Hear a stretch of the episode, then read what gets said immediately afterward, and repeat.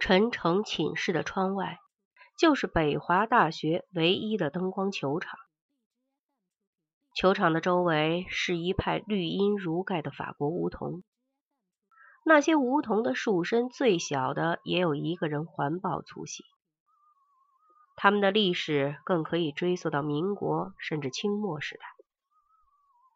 每到秋天，橙黄或者嫣红的树叶就会彩蝶一样飘下来。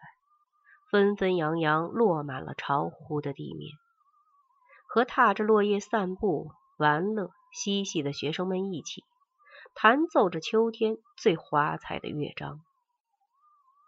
陈诚就是在这里注意到他后来的妻子何佩佳的。那天午后，他正在寝室的双层床上趴着看书，一阵汽车的鸣笛把他的目光从书本上牵引了过去。陈诚看见一辆黑色红旗轿车正在不远处缓缓停下来。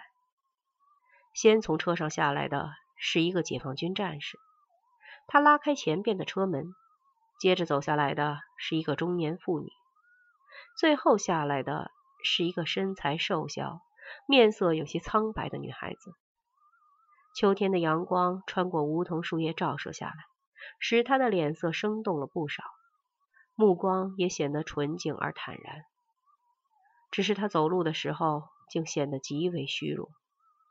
许多同学都不由自主的停下来，把关注的目光投了过去。女孩和同行的两个人就在人们猜测的目光里向学校办公楼走去。以后每到周六，那辆黑色的红旗车总准时出现在操场边的树荫下。等何佩佳坐上去，很快就悄然逝去。后来他听说，他叫何佩佳，和孟雨福同级，来自高干家庭的中途外转生，父亲就是现职的中央高官。在这所平民孩子居多的学校里，何佩佳的到来成了大家很长一段时间的话题。有关何佩佳的议论很多。有的说他高傲，也有的说他有精神自闭症，也有的说他由于文革中险遭歹徒强暴，连惊带吓患上了一种目前医疗条件下很难医治的怪病。但据陈诚观察，何佩佳的生活十分内敛，几乎深居简出，不管别人说什么，他都置之一笑。去食堂吃饭的时候，总比别人要晚些，这样。正好避开了人群的高峰。北华大学的又一个艺术，陈诚心里想。陈诚总是和卓而不群的灵魂有一种天生的亲近。从周凤天到边亚军，甚至娘娘沟知青点的南奎元；从王兴敏到傅芳，再到吴卫东和如今的孟雨福，哪一个和他有过交往的对手和朋友？不是因为性格的极度个性化才引起他的兴趣的，然后才成为朋友，成为互相敬重的对手。又一次，陈诚从学校办公楼前经过，在办公楼门口碰见了何佩佳和他正在指手画脚的母亲。他的母亲身边围着学校几位领导，他们的毕恭毕敬反衬的何佩佳的母亲更显得派头十足。何佩佳的脸上则是一副无所适从的神情，远远的看着，他仿佛回到了当年。何佩佳的母亲也仿佛幻化成了自己。陈诚明显的感受到了来自何佩佳家庭的巨大权力的威压。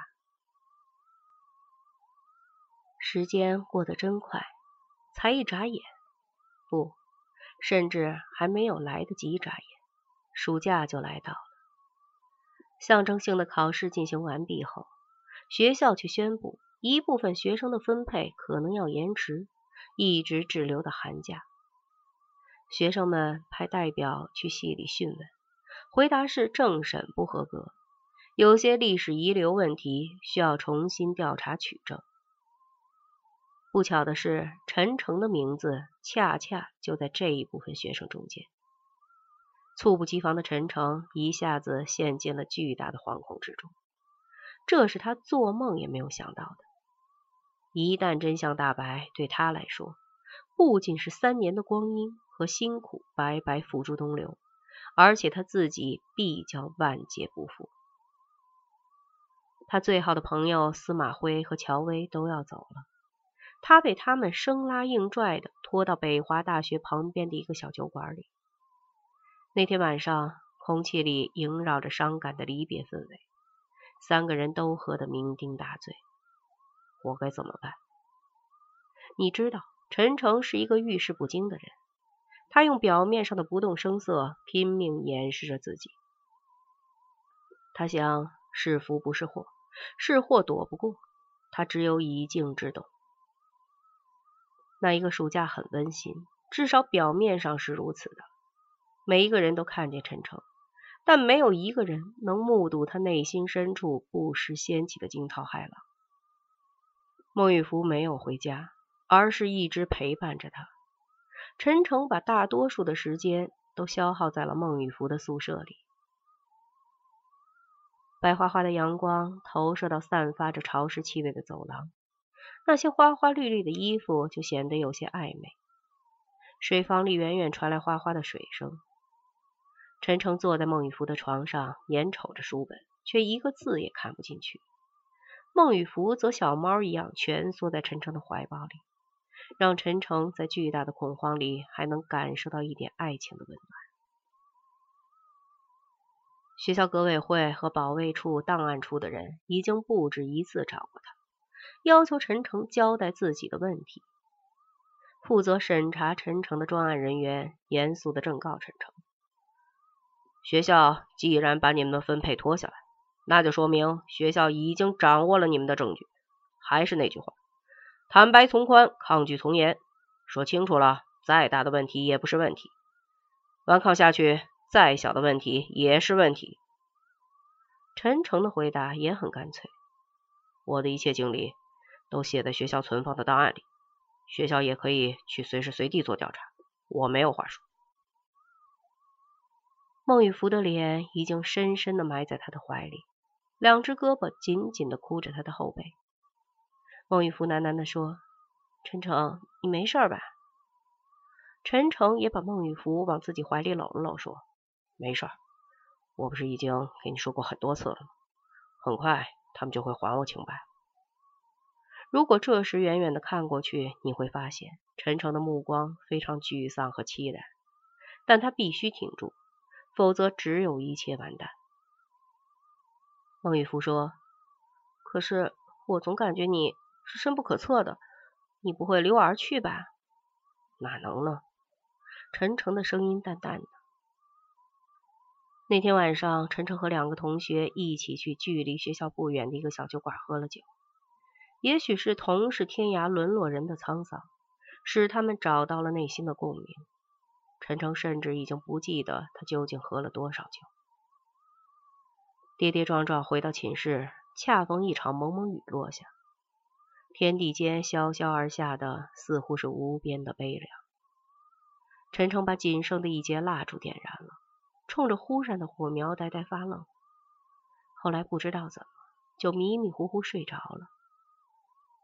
夜深了，风静雨止，大地一片寂静，似乎在等着什么事情发生。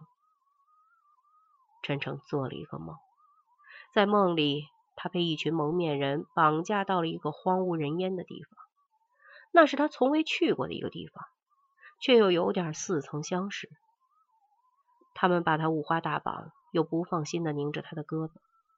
他们来到一片茫茫的大水边，却并不停下来，而是踏着水面，风一样疾驶而过。终于来到了一个海岛上，他们这才停下来。取下了蒙在他眼睛上的黑纱布，他这才惊异的发现，他们脸上竟然都戴着一个面具。他们把他当年那些杀人越货的事情一件一件的都摆了出来。他们说：“怎么样，瞒得过初一，瞒不过十五吧？要想人不知，除非己莫为。下面，我们就代表广大无产阶级革命群众，判处你的死刑。”他们一起围上来。各自挥舞刀枪，很快就把他剁成了一堆烂肉。陈诚真的彻底绝望了。边亚军，快救我！陈诚使劲的喊，嗓子里却发不出一点声音。他终于从噩梦中挣脱了出来，他的耳边响着悠悠的哭泣。他睁开眼睛，蜡烛已经熄灭，只有孟雨芙正坐在黑暗中，俯身望着他，用手轻轻的梳理着他的头发。孟雨福哽咽着，连做梦都说胡话了，什么编不编的？这个样子下去怎么能行？你还是说出来吧，现在不是四人帮时候了。能有什么大不了的？陈诚没有回答，他的身体像从里到外都给掏空了。他怎么喊起边亚军的名字来了呢？边亚军在哪里？他静静的注视着黑暗中的孟雨芙，仿佛想从他眼睛里看出点什么来。这个暑假，陈诚没有睡过一个好觉，所有的风吹草动都让他内心充满了恐惧。他已经很难安静下来，去细细体味一下孟雨芙对自己的满腔柔情。此时他才越发感到他对自己的重要。他的两只手轻轻的移了过去，坚定的把他拉向了自己的怀抱。在黑暗中，他们的眼睛都深情的注视着对方。这是一次终生都铭刻在他们肉体和灵魂里的亲密。我爱你，小雨。陈诚的声音仿佛烧红的烙铁，灼热而不容拒绝。他看见他脸上每一丝表情、每一根线条、每一个细微的动作，包括他突然燃烧起来的瞳孔，都随着这句话舞蹈起来。他的手坚定地伸向他：“我爱你，小雨。”这声音一旦从他胸腔里迸发出来。霎时就萦绕在了整个天地之间，他也同时听见了从对面的身体里发出的同样的爱的呼唤。两个人定定的凝视着对方，爱的潮水已经汹涌澎湃。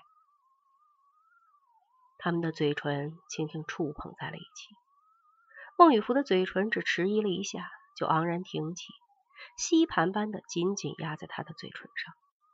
他的喉咙仿佛有鸥鸟在欢鸣，那是他灵魂的呼唤吗？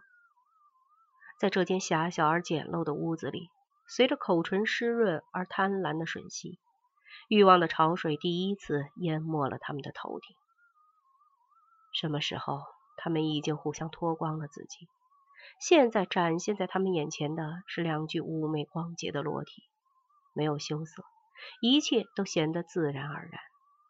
他忘情的吮吸着她的每一寸皮肤，他要让她的每一处都感受到他爱的温度，他要和他身体的每一个部分交谈，让他们倾听到他的喃喃诉说。孟玉福的热吻让他渐渐进入了一个忘我的世界，在那里只有他和他两个生灵。他们的第一次做爱也是一个自我认知的过程，即便天涯也不会超过咫尺。他很快就找着了他整个肉体和灵魂的核心，那里所拥有的欢乐使他眼花缭乱。小雨，小雨，随着身体剧烈的起伏，他的嘴唇也在他的耳边喃喃呼唤着。他需要听到孟雨芙来自生命深处的回应，仿佛他的生命已不堪重负。他断续呻吟着，低声尖叫着。仿佛一架正在自己发出美妙乐章的钢琴，肉体和意识在每一秒钟里都被无限放大，不断升腾的激越的幸福让他们一起飞升进入天堂，在绚丽的礼花熄灭之后，又一起回到灵魂和肉体的安宁。两个人终于都安静了下来，他们眼睛微闭。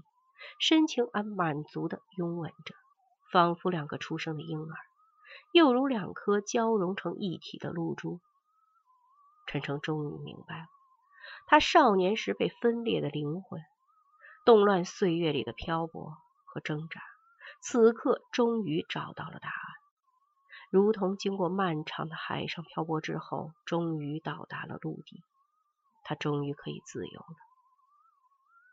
几乎整个晚上，除了瞬间的喘息之外，他们把所有的时间都沉溺在了肉体的欢乐里，好像随着黎明的降临，世界就将突然消失一样。他们的视线互相追逐着，他们不停的寻找着、捕捉着对方目光里的欢笑、祈求、怜悯、感激、呼唤、放纵、疯狂。随着肉体快感的飞升，又一次携手一起到达了灵魂的顶峰。一大早，当他醒来的时候，孟雨福已经悄然离去。也许一切都只是一个梦，一个可望而不可及的梦，一个转瞬即逝的梦。